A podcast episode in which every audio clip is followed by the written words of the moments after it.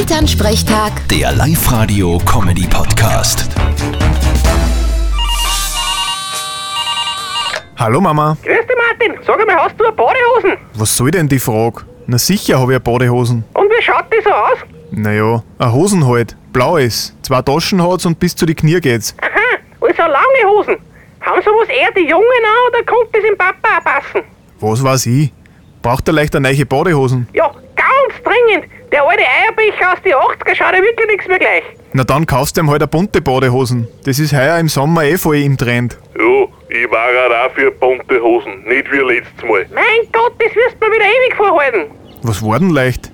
Da hat's mir eine eng anliegende Badehosen gekauft, eine weiße. Und wie ich aus dem Wasser rausgekommen bin und die Hosen nass war, war's quasi durchsichtig, da hast du bis heim gesehen. Das geht gar nicht, weil das will echt keiner sehen. Ja, das stimmt. Ein paar Leute sind eh einschreiert davon angerannt. Die waren wahrscheinlich kurzzeitig blind. Vierte Mama. Grüß dich, Martin. Elternsprechtag. Der Live-Radio-Comedy-Podcast.